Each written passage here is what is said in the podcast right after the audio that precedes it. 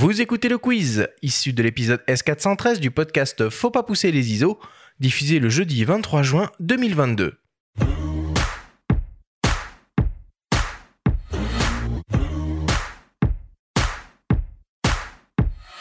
Le principe du quiz est très simple. Nous avons reçu de la part de nos auditeurs via notre compte Instagram des questions qu'ils t'ont posées, Thierry, en lien ou non direct avec le sujet de cette émission. Nous en avons sélectionné quelques-unes et tu vas avoir seulement 30 secondes et pas une de plus pour tenter d'y répondre le plus clairement possible. Thierry, as-tu bien compris la consigne?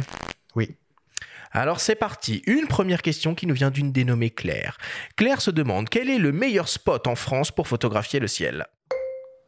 Pour photographier le ciel euh, en, France, je dirais une, région montagneuse ou, une région pleine, mais hors de toute lumière parasite. Donc le moindre village, le moindre lampadaire est à fuir.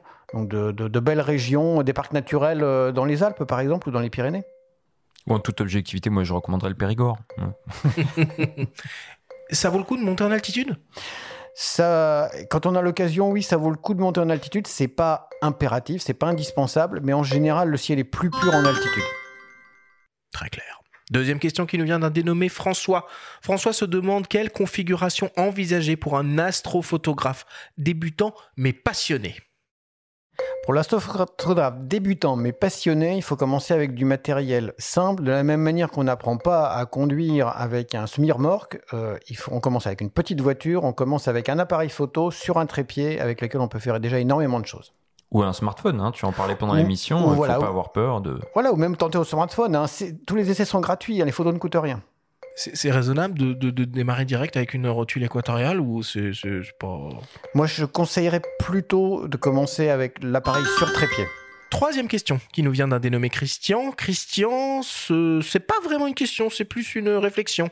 Je n'arrive pas à calibrer ma rotule équatoriale, je deviens fou. Oui, ça, non, mais il faut pas qu'il se culpabilise parce que tout le monde en passe par là. Euh, voilà, il y a, y a, de bons livres d'initiation. Il y, y a des fois des stages aussi qu'on peut trouver, des stages d'initiation à l'astronomie.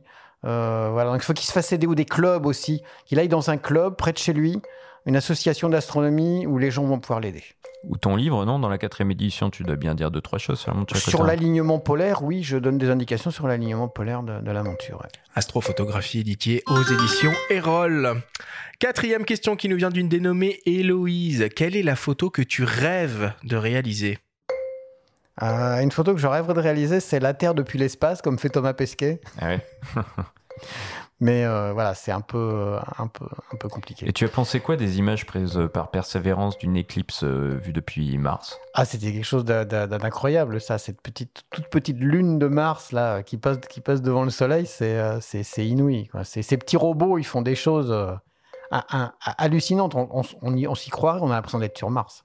Et l'image du trou noir, là aussi, qui est sortie il y a, quelques semaines. Ah oui, alors là, c'est encore autre chose. Là, c'est pas une photo, hein, c'est une image, hein, pour le coup, c'est pas tout à fait pareil. Mais c'est prêt avec des moyens qui sont sans commune mesure mmh. avec, avec, les, avec ce qu'ont les, les amateurs d'astronomie, mais ça fait rêver aussi.